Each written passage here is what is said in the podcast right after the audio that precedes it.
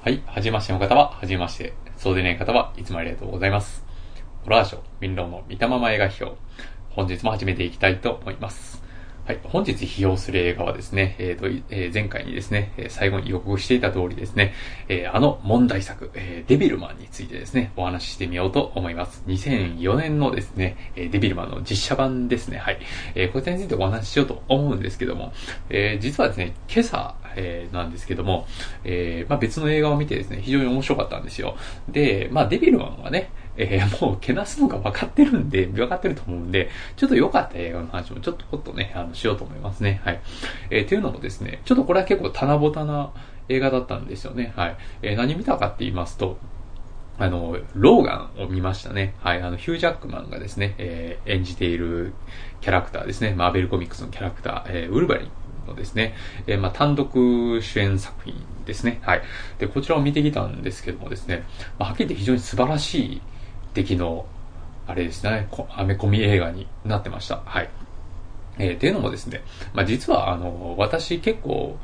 マーベル作品、DC 作品関係なくですね、まあ、最近のね、アメコミ映画ブーム、まあ、もうね、あの、どんどんどんどんその、えー、マーベルコミックスと、あと DC コミックスのね、あの、実写映画化作品がどんどんどんどん毎年毎年、まあ、1年に数本ペースでですね、どんどん公開されてるのはもちろん周知の事実。で、なおかつ大ヒット、世界中で大ヒットしてるわけなんですけど、まあ、昔は好きだったんですよね。えー、まあ、あの、サムライムマのスパイダーマンから私の場合は始まって、えーまあ非常に好きな作品多かったんですけど、まあだんだんとですね、ちょっとあの、アベンジャーズあたりからなんですけど、ちょっとですね、あの、若干嫌気がさしてきたんですね。えーっていうのもですね、まずですけど、その、世界観ですね。えーまあ一つの単独の作品として完結はしてるんですけども、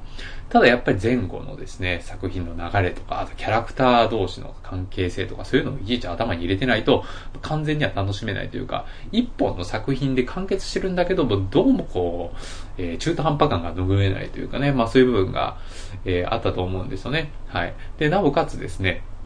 まあ、作ってる制作会社が、えー違ったりしてるということですね。今回のローガンですと、その、えーまあ、X メンシリーズですけど、えー、20世紀フォックスが作ってるわけですよね。はい。まあ、ただ、あの、まあ、ディズニーが作ってる、えーまあ、マーベルスタジオの作品があったりとか、まあ、そこら辺は、世界観は共通してるんですけども、えーまあ、キャラクターの軸としては違うんですよね。えーまあ、ですから同じ同名のキャラクターがいるんですけど、いたりするんですけど、全くの別人として描かれてたりすると。で、非常にややこしいということでですね。まあ、それほど、こう、マーベルコミックスとかに対して熱量がない人間化すると、まあ、ちょっと追うのがだんだんだんだん面倒くさくなってきたっていうのがありまして、えーで、なおかつその、ね、えーやっぱり、その、アベンジャーズでもう大ヒットしましたけど、まあ、各その主演を張るようなキャラクターですね、ヒーローたちが一堂に会して、えーストーリーをものづくるというですね、えーまあそういった作品、まあですから、ね、ヒーロー大集合的な作品がありますけど、まあやっぱあの、まあこれは個人の意見ですけど、やっぱそうするとどうなるかっていうと、まあ一人一人のキャラクターの描く時間っていうのはどうしても短くなってくるわけですね。はい。で、まあ簡単に言うとドラマが薄くなると、えー、いうことになってたと、なってる作品もやっぱあったと思うんですよね。あったと私は思っていて。で、そのあたりはちょっとやはり、えー許容しかねるというか、うん、やはりあまり楽しいものではなかったんですよね。で、なおかつその、キャラクターごとのファンっていうのもいますから、各キャラクターごとに見せ場を用意してですね、ですからなんかものすごくこう、綿密なですね、作業の上に作られていった、えーなんていうか、作品、えーっていう感じがしてしまうんですよね。まあ映画として、その、なんていうか、例えばですけど、一人の監督のものすごく強い思いを投影した作品とかじゃなくて、やっぱりこう、すべての人の需要を満たすために作られたアトラクションみたいなね、えー感じが、どうも私は拭えなくて、うん、ちょっと微妙だったんだなっていう気は昔からしてるんですけども、はい。えーまあそんな中ですね、今回の、えーローガン、えーウルヴァリンを主人公にした、えー映画だったんですけども、まあ、これは完全にその、まあ、題名の通りですね、えーまあ、ローガンという名前の、えー男、まあ、昔からウルヴァリンを演じてきたですね、ヒュージャックマンですね。で、彼が演じてきたキャラクターの、本当に集大成というかですね、まあ、彼の、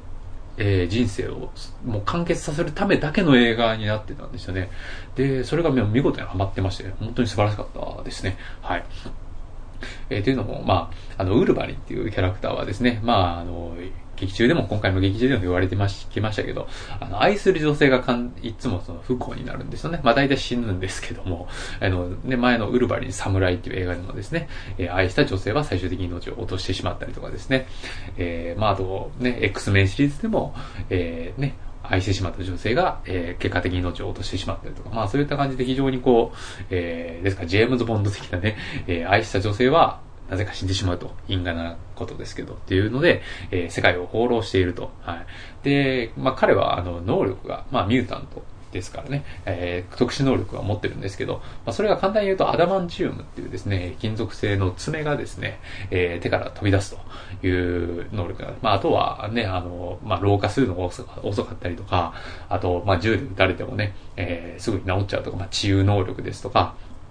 まあ、あと俊敏なね、あの、スピードでこう動き回れるとか、まあそういった動体視力、えー、卓越した動体視力とか、まあいろいろあるんですけど、やっぱりこう、彼のね、トレードマークって言ったあの、飛び出す爪があるんですけども、はい。で、それは結局何を意味してるかっていうと、周りの人間をこう、すべてですね、えー、傷つけてしまうと。えー、まあだから、ローンウルフなんですよ。彼は一匹狼でその世界を放浪しているキャラクターなんですけど、えー、ですから本当にね、あの、まあ信頼してる仲間はいるんですけど、えー、安住の地がないんですよね。誰かとこう共にですね、えー、安らぎを持って暮らしたことがないということでですね、まあ非常にこう自分をいつもえー、痛めつけてるとか、わざと他人から遠ざけてしまうと、えー、怒りをしかもね、あの、すごく怒りっぽいんで簡単に言うと、えー、感触持ちなんでですね、えー、まあ、すぐに怒って人を遠ざけてしまうという人間なんですよね。まあだから、その爪っていうのは、あの、誰かを傷つけてしまう、周りの人間を傷つけてですね、えー、自分から遠ざけてしまうっていう象徴みたいな、えー、もんとして、えー、まあ、この映画の中では特に描かれてるんですけども、はい。で、今回はですね、えー、まあ予告編でも見えますけどですね、えー、女の子を守るというですね、ストーリーになっていくわけですよ。で、その女の子っていうのは、えー、まあその、ローガンのですね、え、DNA をですね、え、元に作られたというかですね、人工授精で、まあ意図的に作られたミュータントの女の子なんですね。え、ですから、こう、実質上はローガンの娘に当たってしまうわけなんですけど、もちろんローガンはね、そんな娘、あの、それまでは知らなかったんですけども、まあ、実験材料みたいな感じでね、実験兵器として作られてたけど、そこから逃げ出して、えー、まあ、ローガンと一緒にですね、えー、まあ、その、追うですね、その組織の人間から追うこと、追われる立場になって一緒に逃げていくっていうストーリーが今回なんですけども、で、えー、彼女もその、周りのものをみんな傷つけてしまう女の子なんですよね。はい。で、もう本当にオープニングから出てきた時とかもう完全に野生児そのものでですね、えー、で、老眼にもまるで懐かないと。えー、まあ二人ともだから本当になんかもう、狼が2匹いるような感じなんですけど、まあそれが結局、まあ映画ですからね、だんだんその二人の関係性が、えー、強固になっていくっていう話になるんですけども、これが非常に感動的でですね、えー、なんとか、あんまり別に、だからよくある話じゃないですか。あのね、あまあ、孤独な二人の人間が、えー、まあ、運命のように出会ってですね、えー、で、お互い傷を持ってる同士やから、結びつくっていうですね、まあそういった映画よくありますけども、やっぱりね、これはね、あの、監督の力量だと思いますね。こういう本当にもう王道中の王道の作品を、えー、全然飽きることなく素晴らしい傑作として描いてしまうっていうね、気をてらった感じのストーリーじゃなくてっていうのは、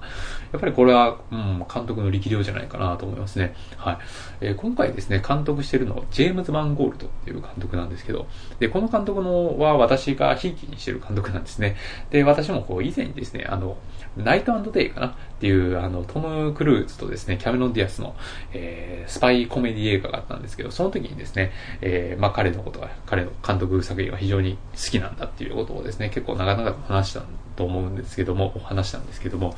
まあ非常にこう、いい映画を撮ってる監督なんですよね。えー、まあ、最近というか、まあ近年はネームバリューがどんどん上がってきましたけど、まあそう、ナイトデイとか工業的にもちょっと、えー、失敗してしまったりとかですね、えー、あと映画ファンからの批評もそれほど好ましいものじゃなかったりしたんですけど、私は非常に好きだったんですよね。えー、この監督がですね、毎回私はいいなと思うのは、あの、本当に実直な映画作りっていうのをですね、っていうか、まあ、本当に、あの、真面目な方だと思いますね。もうすごく真面目な人だと思いますね。もうだから、あの、私はこの人の作品が非常に好きになったきっかけっていうのは、あの、ジョン・キューザとかが主演したですね、アイデンティティというですね、最高ホラー映画があったんですけども、で、これは完全にホラー作品なんですけども、えー、ものすごくですね、あの、まあ、言うたらヒッチコックですね。簡単に言うと、ヒッチコックの、えー、サイコとかですね。あと、その、ね、あの、まあ、この、アイデンティティという映画の脚本は完全にですね、元になった作品がアガサ・クリスティのですね、そして誰もいなくなったっていう作品なんですけども、まあそれとか、まあ原作とか、あと、そうですね、往年のサイコホラーの傑作ですね、サイコとか、まあそういうのにものすごくこう、インスピレーションを受けてですね、えー、作ってるんですよ。だから本当にこの人は、あの、昔の映画とかからですね、こう引用したりとかですね、えー、あと参考にしたりとか、というか、その映画への、その、過去の名作への愛っていうのを絶対自分の映画の中に入れるタイプなんですよね。はい。ですから、その映画好きからしたら、こう、やっぱり嬉しいとことかですね。えー、あとやっぱりこう、伝統を大事にした映画作りということですね。うん、ですから、まあ、悪いことを言う、悪い風に言うと、こう、真新しいですね、画期的な演出とは得意な感じではない、はないと思うんですけど、私はそういうとこは気に入ってるんですね、実はね。はい。で、あれですね、ナイトデイっていう、あれはスパイコメディだったんですけど、えー、スパイコメディとしてはものすごく、あの、だからそれも実直に作ってて、これもあの、ヒッチコックのね、おそらくですけど、北北西新、北北西に進路を取れっていうですね、えー、まあ有名なですね、えー、スパイ映画があるんです、スパイアクション映画があるんですけど、まあ明らかにそれに影響を受けた感じで作られてたりしましたし、そうですね。あと、この人本当に西部劇が多分好きなんだろうなと思うんですけども、はい。えー、それが、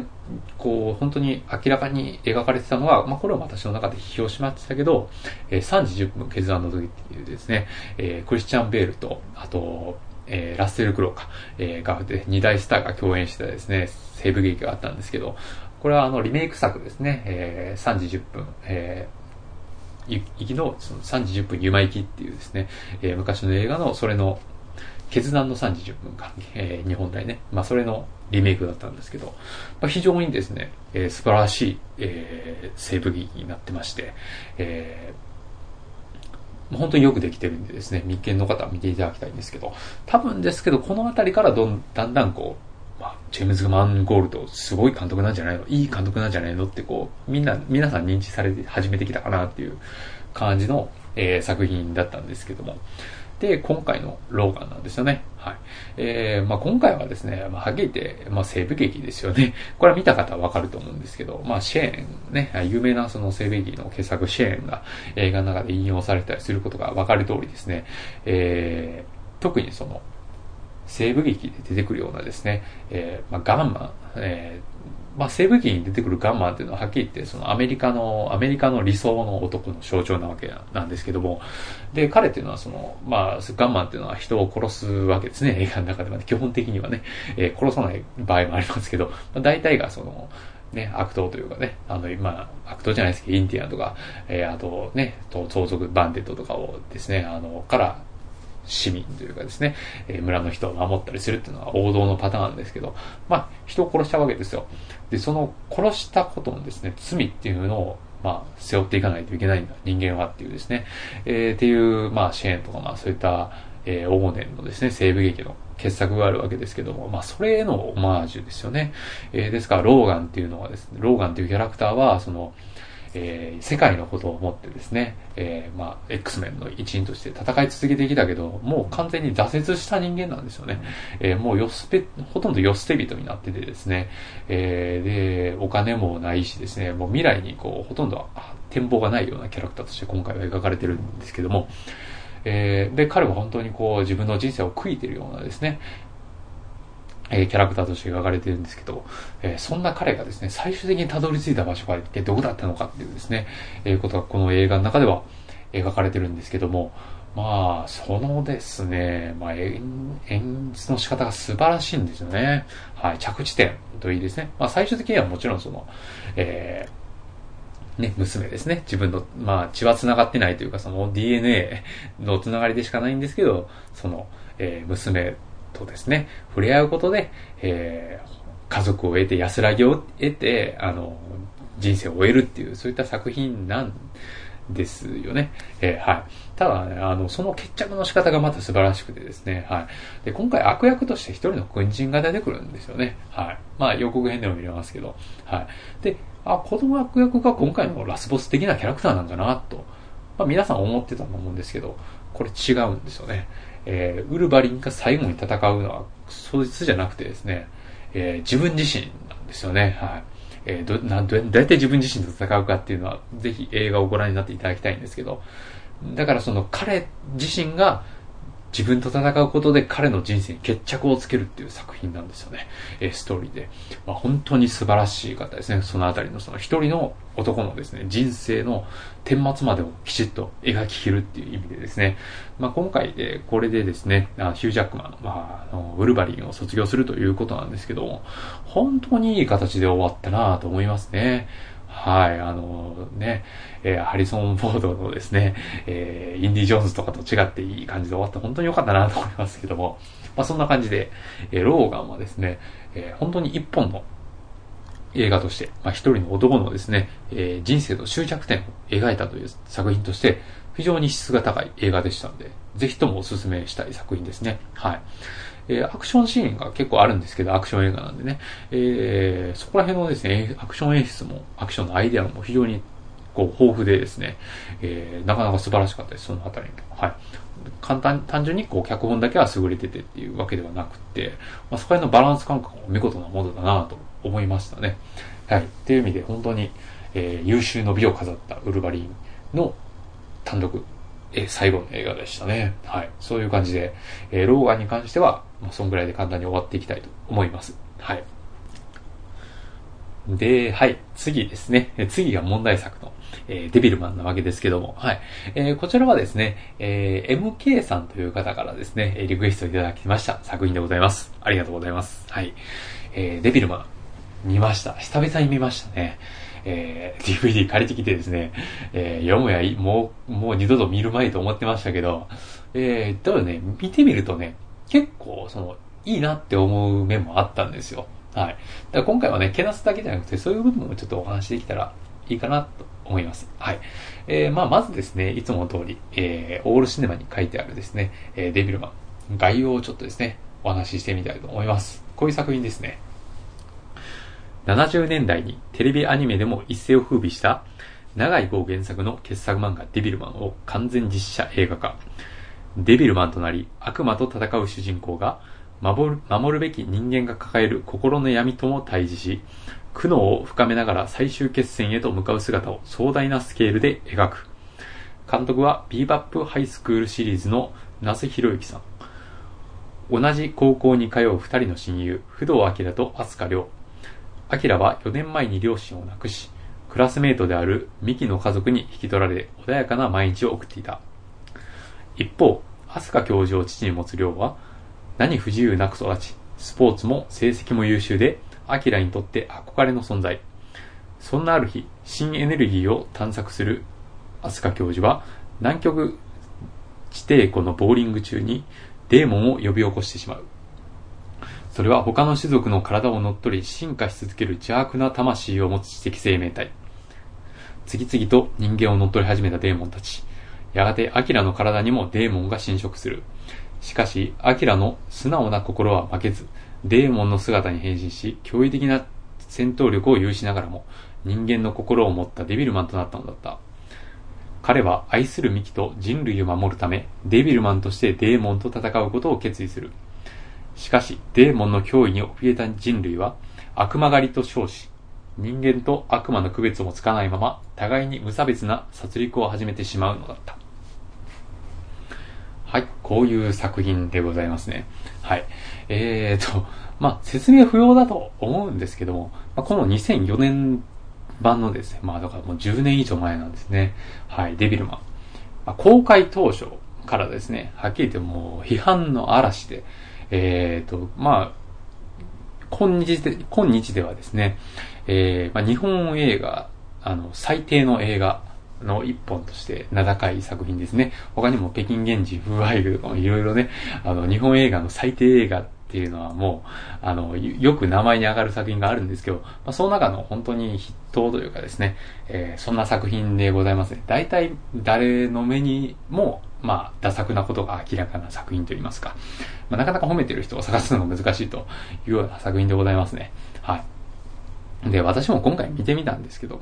はっきり言ってやっぱひどい作品でしたね。はい。えー、ちょっと本当に何から話していいかわかんないんですけど、あ、まずですね、ちょっとデビルマンの話しましょうか。はい。えー、デビルマン。えー、本当にね、長い号の傑作漫画なんですけども、はい、私ももちろん読んでます。はい。えー、ただですね、実は私は別にデビルマンそんなに好きなえー、人間ではないというかですね、えー、そもそも知ったのが大学になってからなんですよね。はい。あの、大学の時にですね、まあ、完全にこれ個人の昔話になるんですけど、あの、私は化学、ね、あの、応用科学専門やったんですけど、まあ、同じ学部でですね、まあ、あの、結構、仲がいいというか、まあ、腐れんというかね、あの、まあ、今も、えー、まあ、付き合いありますけど、えー、腐れんの友人がいたんですよね。で、なんでちょっと変わったやつでですね、まあ基本的にこう哲学が好きやったりする、えー、なんでこいつは哲学に、哲学科に行かんかったんだろうっていう感じのですね、えー、ぐらい哲学にハマってる男がおりま、変な男がおりましてですね、えー、なんかこう、まあ大体私の哲学の知識ってのは大体そいつ由来なんですよね。はい。なんかよくわからん男でね、うん、お前は理系やのに、あのね、ヘラクレイトスは知らないのかとか、デム、デモクリテスの、デモクリテスのですね、哲学体系を知ったらですね、もっと世界が広がるとか、よくわからんことを話してたんですけど、まあ確かにね、その、あの、古代ギリシャっていうのは本当に今から考えたらものすごく進歩的なですね、えー、まあ自然科学、えー、知識を持ってた人たちだったんですけど、まあそういうあたりのですね、まあギリシャ哲学とか好きな変なやつだったんですけど、まあそいつがデビルマン好きだったんですよね。まあ哲学好きな人間にありがちな感じだと思いますけど、はい。人類とは何かとかですね、え悪とは何かみたいな、まあそういうのが好きだったんでしょうね。はい。で、デビルマンに関しては、まあ結構、あの、知ってる人間でですね。で、私はまあそいつに、まあ無理やり進められて読んだみたいな感じなんですよ、漫画の方は。で、ね、まあそいつはそのテレビアニメとか、あと OVA が結構いいらしいですね。私全然知らないですけど、まあ彼以外にはその OVA が非常に素晴らしい出来だということですね。まあ非常に攻めててですね、えー、まあ残虐な、えー、デビルマンの本来の良さを分かっているみたいな力説してましたけど、まあ私はほーんと思いながら聞いてたんですけども、まあまあそういった、えー、作品で私もそれで知ったんですけども、まあ読んでみるとね、やっぱりとんでもない作品でしたよ。はい。で、本当にすごい作品、まあ後世に残すべき傑作だと思いますね。で、やっぱりこう、私としては好きな漫画にですね、影響を与えてたってことは本当によくわかりましたね。はい。あの、一つはあの、ベルセルクですね。はい。あの、三浦健太郎さんが、えー、連載してて、というか今も連載してますけど、えー、いつになったら終わるのかって感じですけど、えー、私は非常に今のベルセルクも好きなんですけど、まあ、ベルセルクはね、まあ明らかにこう、デビルマンの影響があるっていうふうに、こう、まあ、巷で言われてるし、まあ、それはやっぱり明らかにそうなんだと思いますね。えー、まあ、デビルマンじゃないわ、そのベルセルクっていうのは、まあ、えー、まあ、ファンタジー、ダークファンタジー漫画で、えー、まあ、一人のガッツっていうですね、えー、剣士がですね、えー、まあ、自分のですね、呪いというかですね、楽印というかですね、そう、楽印を刻んだ男、まあ、それが親友なわけですけど、えー、グリフィスっていう。で、彼をですね、えー、まあ、見つけ出して殺すために、えー、まあ、いろんなですね、怪物、まあ、使徒と呼ばれるですね、怪物と戦っていくっていうストーリーなんですけど、まあ、その使徒の造形とかね、まあ、そういうのも含めて、あと、まあ、主人公ですね、あと、主人公と、その、殺すべき相手っていうのが、まあ、親友、まあ、かつての親友同士なんですけど、えー、あるですね、えー、出来事を境にですね、完全に決別してしまって、えー、今では、えー、その、ガッツっていう主人公はその親友を殺すためだけに生きていると。えいうですね、まあ、ストーリー展開とか、まあ、非常にベルセルクは、あの、まあ、デビルマンを元にというか、そのデビルマンから本当に、あの、モチーフを得たんだろうなっていうのがあると思うんですけども、はい。まあ、それとかね、えー、あともう一本はですね、えっ、ー、と、もう一作は、あの、私もその前に映画で批評した時に詳しく話しましたけど、えー、寄生獣ですね。はい。えー、岩木仁さんのですね、まあ、傑作ホラー、漫画がありまして、えー、まあ、これはどう考えてもデビルマンを下敷きにしてるだろうと。まあ、私はこう、ベルセルクじゃなくて、あの、寄生獣は、あの、デビルマンの、もっと前に読んでたんですけども、デビルマンの方が後追いなんですけど、まあ、実際デビルマンを読んでみると、やっぱりこう、え、あ、同じだわっていうのがわかるぐらいですね。まあ、非常に影響を与えてるんだと思いますね。はい。っていうのも、その、まあ、主人公は、その、まあ、ね、えー、泉真一っていう男の子なんですけども、えー、彼はその、まあ、ある時その寄生生物っていうのにですね、えー、まあ、寄生されてしまうと右腕を。はい。で、まあ、ただ、あの、完全に寄生生物にですね、あの、体をこう乗っ取られることなくしてですね、えー、右手だけに進んだもんですから、えー、その寄生生物との共生生活が始まるわけですね。はい。で、ただ巷ではですね、こう人間がですね、寄生生物に食われていると。えー、まあ、寄生生物は本当にたくさんたくさん、あのいきなりですね、出現して人間を襲い始めてですね、えー、人間に寄生していると。で、見た目は完全に人間と同じくしてですね、見分けがつかないと。で、どんどん人間がですね、捕食されていってると。で、その中で人間がですね、その、お互いのその人間同士でですね、疑心暗鬼になって、もしかしてこいつは人間に見えるけど、えー、もしかしたらこう、規制された化け物なんじゃないのかとか、まあそういった恐怖っていうのをですね、描いたのが、えー、まあ、寄生獣でして、えー、これは完全にもうデビルマンでも同じアイデアが使われてるんですよね。まあ、これの前はね、えー、もっとこう元をたどればですね、えー、まあ、えー、誰だったかな、えっ、ー、と、ハイラインかの、その時も話しましたけど、あの、人形使いっていうですね、えー、小説がありまして、まあ、それはこう、まあ、エイリアンがですね、その人間に移り変わっていってて、えー、その、人々がですね、その、人間とエイリアンからの区別がつかないというホラー小説なんですけど、ホラー SF 小説なんですけども、まあ、それを完全に元にしてるんだと思ったり、まあまあそういうのはね、あの、いろいろ、こう、影響し合って、どんどんいい、いい作品が生まれてるっていうんで、まあ全然パクリとかじゃないんですけど、えー、まあデビルマンは、まあそういった作品なんですよね。まあ先ほどストーリーもありました通り、えー、まあ、デーモンっていうのがですね、こう人間界にこう入り込んできてですね、えー、まあ、動物を乗っ取る能力を持ってるもんですから、こう人間を乗っ取ってしまうと。で、見た目は人間と変わらないかったりするんですけども、どこかに潜んでるっていうことで人間同士が疑心暗鬼になって、で、特にこれはですね、デビルマンが作られた、えー、時代が70年代とか、まあそういった時代だったからだと思うんですけども、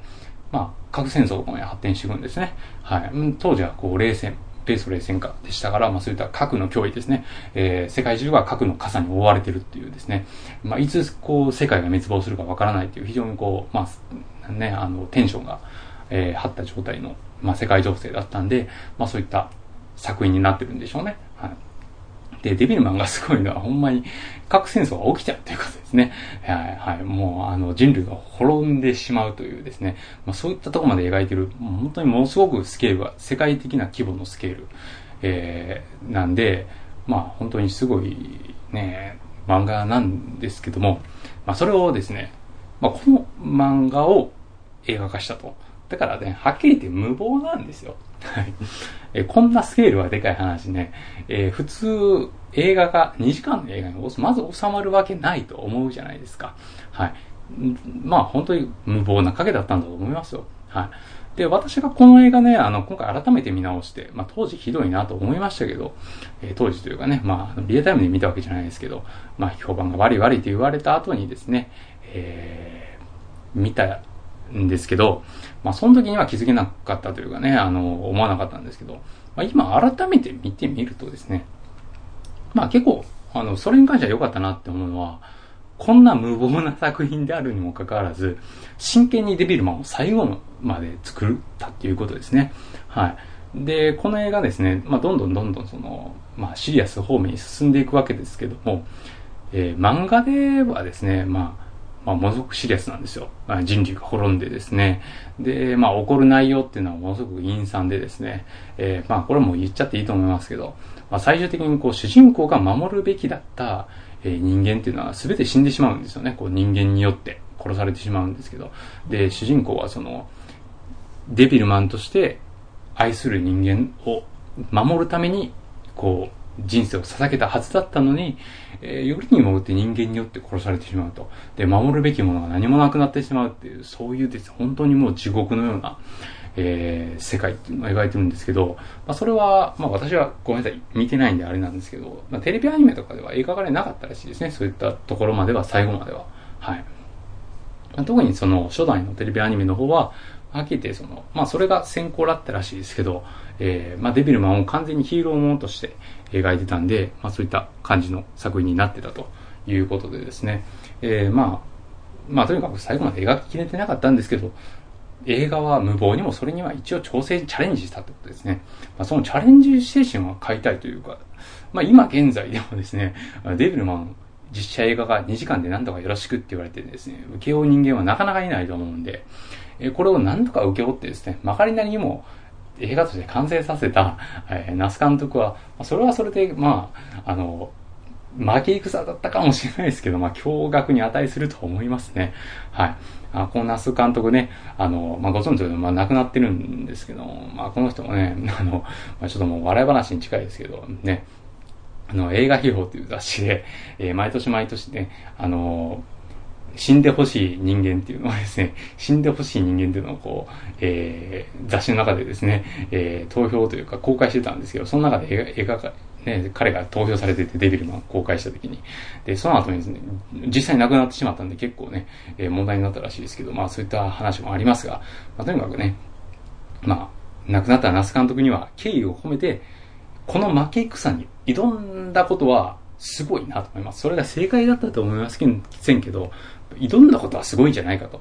今の映画監督誰もそんなことできないよと思うんで、まあそこは、はい、評価できると思います。はい。まあただね、まあご存知の通り、全体的に本当にひどい作品ですね。はい。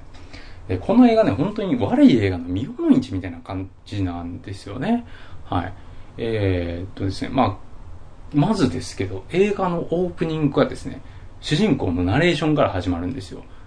僕の名前は、不動明みたいな感じで始まるんですよ。はい。これは、あれですね、本当に映画でやっちゃいけないことですよね。えー、説明口調で、えー、キャラクターの設定とか、その、なんていうかね、属性っていうのを言葉で説明しちゃうっていうことですね。えー、ドラマとか、漫画とかなら、まあ、100歩譲ってわかるかもしれないですけど、え絶対に映画ではやっちゃいけないことの一つですね。まあ、それを、それを言葉で言わないで、映画で描くのが映画なんで、えー、まあ、それが全くできてないとこからオープニングなんですよね。まあ、そこからやべえな、これって相変わらず、久々に見て思いましたけど、はい。で、えー、あとですね、えー、なんと言っても、主人公を含めですね、役者のほとんどが、えー、演技ができていないと。棒読みっていうことですね。はい。で、この主人公、まあ、今回ね、飛鳥亮と不動明が、確かあの、あれですよね、双子の、なんかアイドル、アイドルグループの男の子二人が演じてたんですけど、まあ彼が本当にひどいんですよね、棒読みの連続で。はい。なんていうかね、もう笑うしかないんですけど、なんかこんなこと言うんですよ。俺弱すぎとか、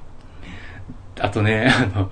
ぶっ飛ばされてそんなこと言ったりとかですね。あと、彼がデビルマンになるんですけど、その時もね、うわぁ、俺、デーモンになっちゃったよとか言うんですよ。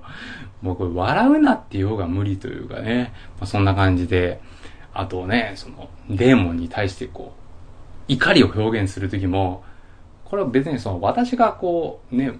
棒とかじゃなくて、彼自身がそういう棒演技をしてるんですけど、己デーモンとか言うんですよ。まあ、そんぐらいのですね、抑揚のない喋り方。てか、抑揚があるんですけども、完全に棒読みにしか思えない演技の仕方。あと、滑舌の悪さ。途中何が言ってるかわかんないこととかありますけど。はい。まあ、それとかね。あと、無意味なクレーンショットも多かったですね。これ撮影の方ですけど。まあ、とにかくダメな映画のよくありがちなのはクレーンショットを多用するっていう。まあ、それでスケール感を出そうとしたりするっていうのはよくあるパターンですけど、えー、無意味なクレーンショットが多かったりですね、えー、変なカットバックが多かったりとかですね、あと、まあこれもダメ映画に多いです。スローモーション多様ですね。まあ、とにかくとにかくおなんかゆっくりカメラを回すと、そんなとこスローモー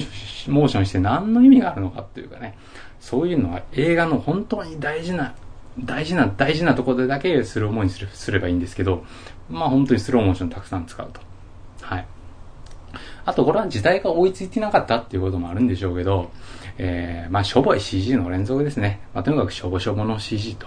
もう全然こう、えー、見てて上がらない CG の使い方なんですね。こう、戦闘シーンとかも何かこれみたいな感じなんですよ。はい。で、あとね、その主人公含めキャラクターが、そのお互いの方向をこう、向かなくてですね、逆に向きながらですね、もうだから、お互いがお互いの顔を見ずにこう、えー、静止して喋り合ったりね。まあこれはあの、エヴァンゲリオンでよくある演出の仕方ですけど、これ漫画とかアニメだったらともかく映画でやると本当に寒いですね。えー、これダメ、ダメテレビドラマとかで、まあ踊る大捜査線がこの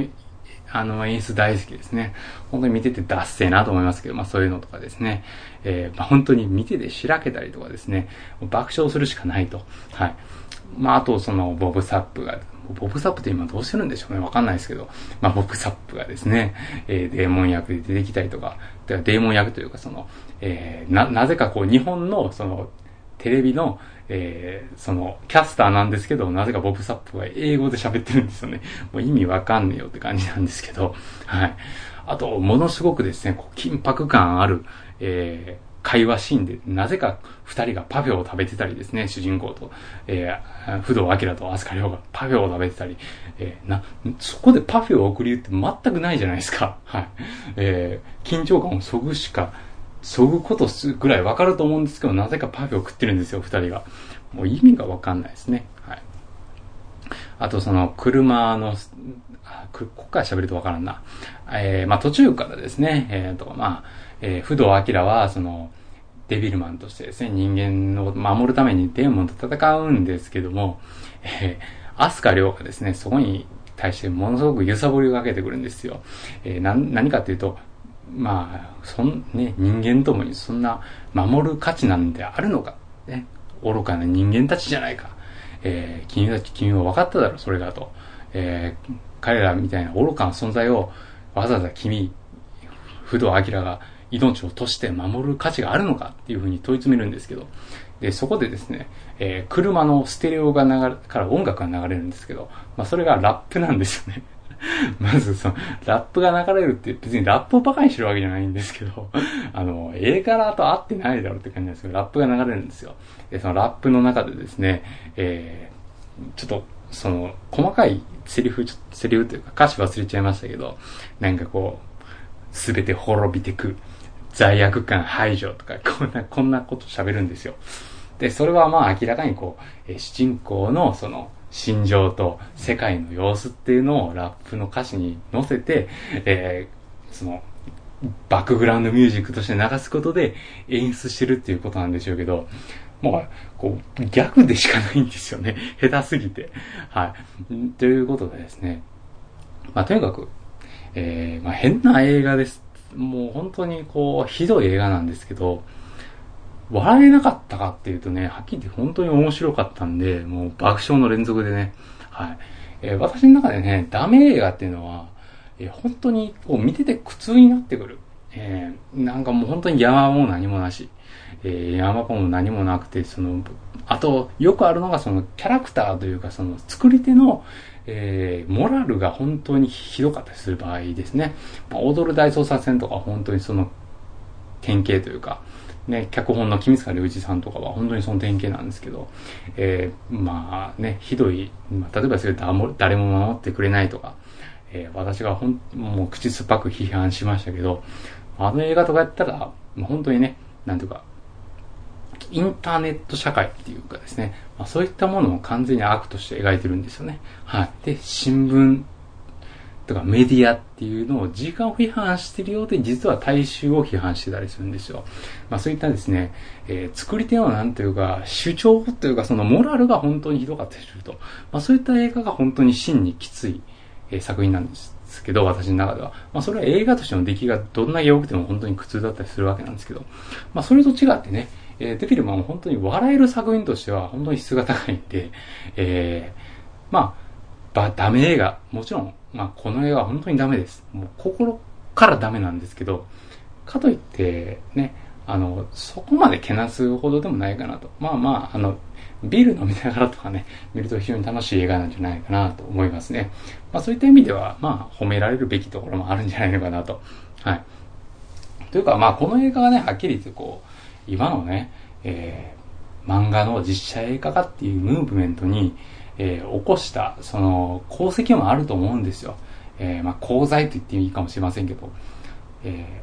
ー、まあ、今、現代、現在ね、その2017年とか、まあ、2010数年からだったと思いますけど、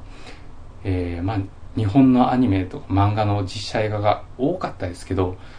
まあ、誰もが認める通りどんどん質上がってますよね。えー、実写映画化の。はい。私はそんなに好んで実写映画が見るタイプではないんですけど、やっぱ少なくとも、まあ数える限りはその、見る映画見る映画、やっぱり高水準なものを叩き出してるというか、まあ結構あの、身の丈に合った作品を選ぶようになってきたなという感じが非常にしますね。はい。あの、ですから、その、皆さん、あの、想像したらわかる通り、どんだけ名作の漫画であっても、それをそのまま映画化して名作になるわけないんですよね。はい。例えばですけど、デイルマンとかでしたら、明らかにその、モラル的にも演出的にも、漫画の内容をそのまま、漫画の良さをそのまま映画化、余すところなく映画化するっていうのは、はっきり不可能なわけですよ。はい。えー、まあそういうことをちゃんと考えるようになったってことですね。作り手の方がおそらくですけど。えー、企画段階で、えー、ちゃんとその自分たちの力量で撮れる作品ですね。あと、漫画家の映画化とかに、その強い、えー、監督をちゃんと育ててきたっていうことですね。大友監督とか、まあそうですけど、あの、三木監督とかですね。まあそういった、そういう映画の映画化が得意な監督っていうのをちゃんと、え、揃えてきたというところが多いと思うんですけど、まあそういった意味で、えー、まあ今現在ね、本当に、本当にこれはすごいなと思うんですけど、はっきり言って0年代までは、漫画家の映画化、実写映画化って言ったら、みんな地雷みたいなイメージあったじゃないですか。ね、あの、キューティーハニーとか何でもそうですけど、えー、離れたのとか何でもそうですけど、えー、ルーキーズとか何でもそうですけど、まあ、とにかくその、えー、見る前からもう、どうせひどいことになるに決まってるみたいなね、まあ、そういった風習があ、雰囲気があったと思うんですけど、今はあんまりそれが、こう通用しない感じになっていきましたよね。えー、まあ、今年もね、あの、まあ、どうなるんだっていう作品は多いですよ。はい。あの、例えば私もこの、この後ね、というか、まあ、あの、リクエストいただいた作品で、ジョジョの奇妙の冒険の第4部のダイヤモンドは砕けないのですね、実写映画が、えー、まあ、見ますけどですね。まあ、それはもう、私、今、現在では大丈夫かこれって思う気持ちはありますけど、かといって見ないとちょっとわからないぞっていうのは本心ですからね。はい。で、見る前からやっぱそういう気持ちにさせてくれるのは、やっぱ本当に近年、そういった実写映画化のレベルが本当にどんどん上がってきたっていうのがあると思います。はい。というか、あります。私の個人の中で。はい。ね。えー、あと、年末かな？えー、鋼の錬金術師ですね。えー、もう実写映画化されますけど、やっぱりこう、ビジュアルとか大丈夫かと思いますけど、やっぱり見ないとわからないなっていう気持ちはあります。はい。やっぱ0年代はそういった気持ちにすらならなかったのが多かったと思うと、やっぱり映画界はやっぱステップアップしてるなっていう気持ちがあるんで、まあ、少なくともそそういうムーブメントをね、一応ちゃんと作った、え、功績はデビルマンにもあるんじゃないのかなと思いますね。ひどい作品ですけど。はい。まあそれよりかはね、あの、手塚治虫のですね、えー、ムーとか、えー、実写へ、その本当に素晴らしい、その過去の巨匠のですね、漫画の、えー、実写映画化をするだけして全然記憶に、誰の記憶にも残ってない作品。まあそんなことよりも、やっぱり世紀のダメ映画として、えー、記録に、記憶に残ってるデビルマンの方が、私はよっぽど価値があると思いますね。はい。まあ、そういった意味で、まあデビルマン、ひどいですけど、まあそんなにしてたもんじゃないなっていうことで、まあこれからもですね、まあ日本映画の歴史上、稀に見るですね、ダメ映画として、その名を刻み続けていただきたいなと思いますね。はい。まあ、そういった感じで今回の批評を終わりたいと思います。はい。はい。えっ、ー、とですね、次回の映画なんですけども、えー、次回批評する映画は、えー、これも、え、リクエストいただいている作品ですけども、えっ、ー、と、プリズンサバイブというですね、映画を批評してみたいと思います。多分ですけど、日本公開はしてないのかな。えー、私もこう、DVD ちょっと、あの、まあ、レンタルですけど、取り寄せて見てみました。はい。で、まあ、プリズンっていう題名の通りですね、えー、刑務所ものなんでですね、まあ、そういったあたりのその、刑務所映画の系譜っていうのもありますので、まあ、そのあたりも含めて批評できたら面白いかなと思いますね。はい。まあ、そんな感じで今回の映画批評は終わろうと思います。はい。えー今回のですね、ご意見、ご感想、アドバイスなどございましたら、私のブログのトップページに書かれております、メール、メールアドレスまで送っていただけると幸いでございます。はい。それで、それでは、今回はこれにて失礼いたします。